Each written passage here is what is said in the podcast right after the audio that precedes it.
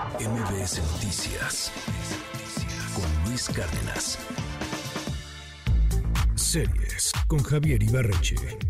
¿Qué tal Luis? Muy buen día. Pues he estado pensando que Netflix no ha tenido su mejor año. Entre que pierden suscriptores y la competencia saca las series que terminan generando premios, no ha sido un 2023 particularmente generoso. Pero hay un terreno donde Netflix sigue dando bastante de qué hablar y es en el terreno de la animación. Salió hace apenas un par de semanas una de las mejores cosas animadas que se han hecho en el año, serie o película, y para los fans de la acción y de la cultura japonesa, creo que esto es imperdible. Hoy les quiero hablar de Samurai de Ojos Azules. Según cuenta la serie, en los años 1600 y tantos, Japón cerró sus fronteras al mundo por completo. Nada ni nadie entraba ni salía, al menos no oficialmente. Lo que pasó entonces fue que por muchos años ningún japonés vio a una persona blanca o ninguna persona que no fuera japonesa en ningún lado. Y como consecuencia también, cualquier persona de, y cito, raza mixta era considerada menos que humana, impura y hasta monstruosa. Es en este contexto que conocemos a Misu, un samurái de ojos azules, es decir, impuro, bajo los parámetros de la época, que está en una búsqueda de venganza. Misu sabe de la existencia de cuatro hombres blancos, hombres europeos, que hace tiempo llegaron a Japón, que vendían opio, armas y personas, y los está buscando para matarlos, no sabemos exactamente por qué.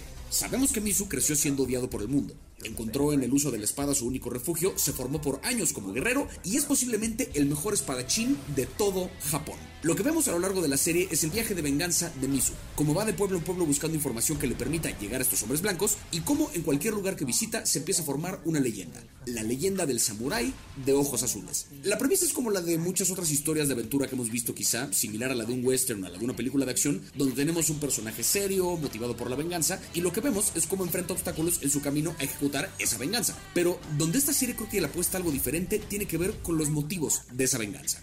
Cada episodio nos revelan un poquito más del pasado de Misu. Y cada vez que queremos encontrar qué fue lo que le quitaron estos hombres blancos que lleva Misu a su venganza, encontramos otra cosa. Lo que Misu ha perdido en su vida se lo quitó el mundo, su comunidad, la gente que le rodeaba. Uno está esperando ver la escena en la que, por decir algo, estos cuatro europeos matan a su madre y por eso quiere venganza, pero no, no va por ahí para nada la historia. Entonces yo quedé cada vez más convencido que Misu quiere vengarse de estos hombres porque uno de ellos le dio la vida y él no la quería. Aquí vamos a soltar un pequeño spoiler del primer episodio, pero lo creo necesario para explicar lo que sigue. Misu es mujer. Eh, además de ser producto de un encuentro no consensuado, donde un tipo blanco tomó a su madre, el mundo la odia a ella por tener rasgos occidentales y además es mujer en un mundo altamente controlado por los hombres. Las mujeres en esta nación en esta época tenían muy limitadas opciones de qué hacer con su vida. Misu tuvo que ocultar su género desde joven para por lo menos no sufrir de ese lado. Entonces, tenemos este personaje, ¿no? Que ha tenido una vida miserable. Se formó como guerrera y ahora quiere matar a estos tipos, uno de los cuales podría ser su padre, nada más por haberle dado la vida.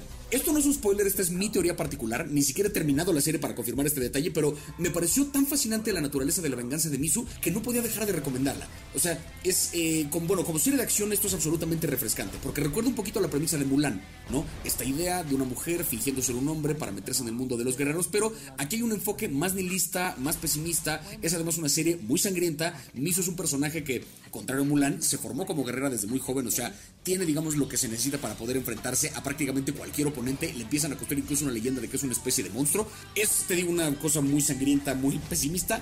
No tiene ni poquita censura y la calidad de la animación es una delicia. Animación medio en 3D, pero jugando de pronto con las convenciones del anime. La cinematografía es muy rica. Hay planos arriesgados tanto para las escenas de acción como para el drama interno. Y encima es una serie que dice muchísimo sobre el prejuicio, sobre la forma en que uno puede terminarse odiando a sí mismo a partir de lo que el mundo le dice. Pero también trata sobre grandeza, sobre heroísmo y todo esto en el contexto de samuráis dándose en la madre. No se puede pedir más. Son 8 episodios en Netflix, ya está completita la serie, vale muchísimo, muchísimo la pena, de verdad, no se la pierdan. Y bueno, eso fue todo por mi parte, nos escuchamos la siguiente semana, me encuentran en todas las redes como arroba Ibarreche Javier. Eh, les recuerdo que tengo show el 13 de diciembre en Guadalajara y nos escuchamos la próxima semana.